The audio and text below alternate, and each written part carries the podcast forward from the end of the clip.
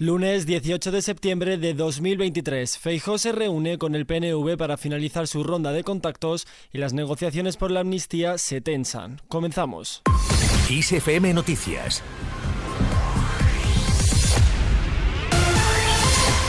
Muy buenos días. La semana arranca con Alberto Núñez Feijó un paso más cerca de su debate de investidura.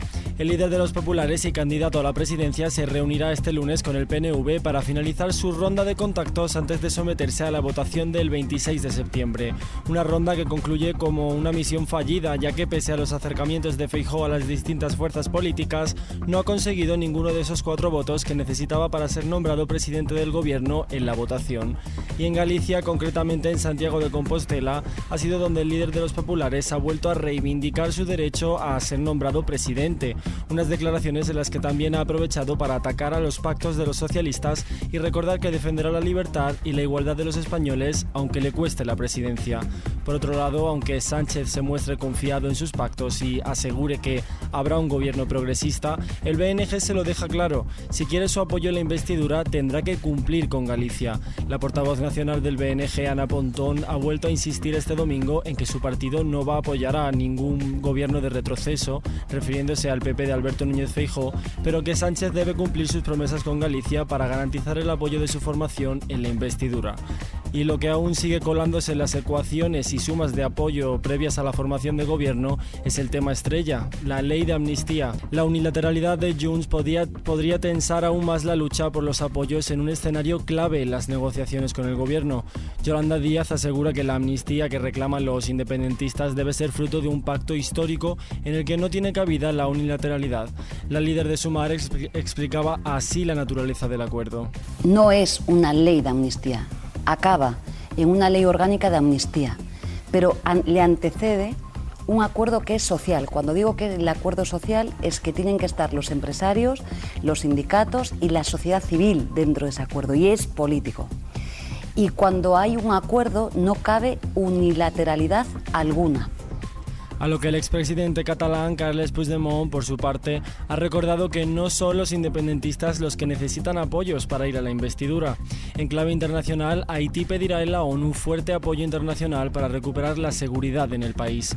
El primer ministro de Haití, Ariel Henry, asistirá la próxima semana ante la Asamblea General de Naciones Unidas en su petición de un fuerte apoyo internacional para restablecer la seguridad en el país. Además, en su mensaje del próximo día 22, el ministro defenderá a los derechos y los intereses del pueblo haitiano. Y Mohamed VI agradece la participación de España en las tareas de rescate. El rey Mohamed VI de Marruecos ha agradecido en una carta dirigida al teniente coronel Juan Saldana la participación activa de la unidad militar de emergencias en las tareas de rescate de las víctimas del terremoto. El monarca ha calificado de activa y eficaz la labor de los efectivos españoles. República Dominicana asegura que la crisis con Haití está controlada. El presidente de la República Dominicana, Luis Abdainer, ha garantizado este domingo que la situación actual con la frontera de Haití está más que controlada. En un mensaje de nueve minutos a la nación, el, presidente ha explicado los motivos que le han llevado a tomar medidas como el cierre de fronteras o la, o la suspensión de la emisión de visados a los ciudadanos haitianos. Y Sánchez llega a Nueva York para, para participar en la semana de alto nivel de la ONU. El presidente del gobierno en funciones, Pedro Sánchez, ha llegado este domingo a Nueva York para participar en diferentes eventos organizados con motivo de la semana de alto nivel de la ONU. Desde el gobierno se subraya que la presencia del Ejecutivo en funciones traslada una imagen de estabilidad a la espera de una investidura. Pero ha llegado el momento de echarle un vistazo al mapa del tiempo. Este lunes la inestabilidad seguirá estando muy presente en el mapa del tiempo. Eso sí, irá disminuyendo provocando precipitaciones menos intensas y extensas que en días anteriores. En Cataluña, sobre todo en la costa, amaneceremos en un día pasado por agua debido a las tormentas, pero las lluvias irán remitiendo a lo largo del día.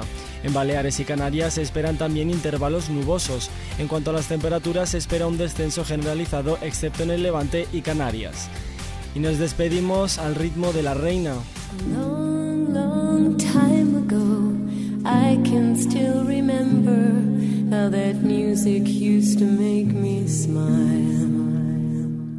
Se cumplen 23 años desde que Madonna volvió a sorprender al mundo con el estreno de Music, su octavo álbum de estudio. Con look de vaquera y un sonido futurista, la diva del pop fusionó el country con el EDM en temas como Impressive Instant, Tell Me o este cover que escuchamos, American Pie. Su carta de presentación, el sencillo Music, llegó al número uno del Billboard Hot 100 y se ha convertido con los años en uno de los temas más recurrentes de su repertorio en directo.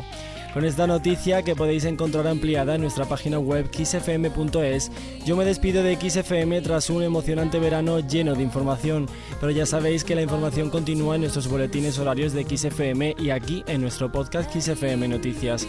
Con Antonio Alfonso Hernández a los mandos de la realización, un saludo de José Sánchez y que tengáis un feliz inicio de semana.